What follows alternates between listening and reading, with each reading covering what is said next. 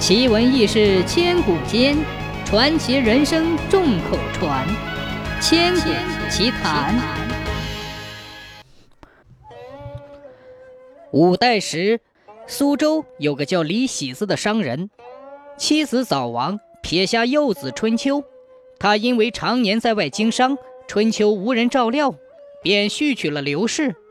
不想刘氏为人歹毒，对春秋百般虐待。几年后，刘氏生下了亲子之后，更将春秋视为眼中钉。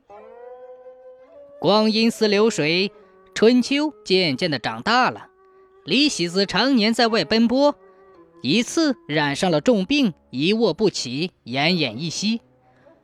这一天，刘氏对春秋说：“你到城里去买点好药，快给你爹治治吧。”春秋见继母还算有点良心。便应诺跑到几十里的城外买来了药，回到家中见继母脸色好看，心中不觉得很高兴。娘，我把药给爹熬了吧。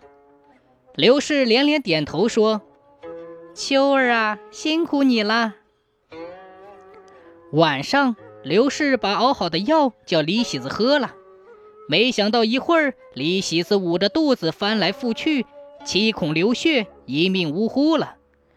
刘氏见状，大哭大闹，一把揪住春秋，说：“春秋毒死了父亲，硬拉着他去衙门打官司。”春秋有嘴说不清楚，只是跪在大堂上连喊冤枉。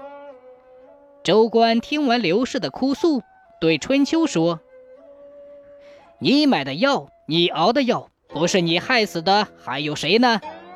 来呀，给我把李春秋押入大牢。”州官又对刘氏说：“你暂且回家，老爷我是绝对不会轻饶了杀人犯的。”刘氏走后，州官觉得此事蹊跷。李春秋幼年丧母，只有父亲待他好，怎么还会害他呢？于是把春秋带到后堂，细细的查问。几天后的一个晚上，刘氏从娘家回来的路上，经过李喜子的坟地。不觉得心生寒意。突然，坟后面钻出一个蹦跳的披发鬼，刘氏吓得双腿抽筋儿，差点晕死过去。鬼说：“孩子他娘，别害怕，我是喜子。那天我到阎王那里去报道，被打了出来。阎王说你吃什么死的都不知道，怎么能给你登记上簿子？让我回来问问。”你我夫妻一场，总不能让我死后不得安宁吧？再说我那毛病迟早是要死的，有什么过错我也不会怪罪你。刘氏想，既然如此，给他说实话吧，便颤颤地说：“你你是吃砒霜死的。”鬼说：“哦，谁去买的？”刘氏说。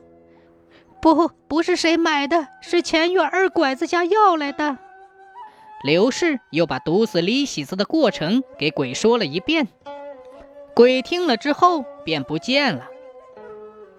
过了两天，刘氏被传到衙门，州官说：“前两天你撞鬼了吗？”刘氏奇怪地说：“是，老爷是怎么知道的？”州官笑了笑。刘氏，那鬼是我手下扮的。刘氏吓得瘫倒在地，连连磕头说：“老爷饶命啊！我是怕老头子死后春秋平分家产，才动心害死了老头子，嫁祸于他。”案情真相大白，春秋无罪释放，刘氏受到了惩处。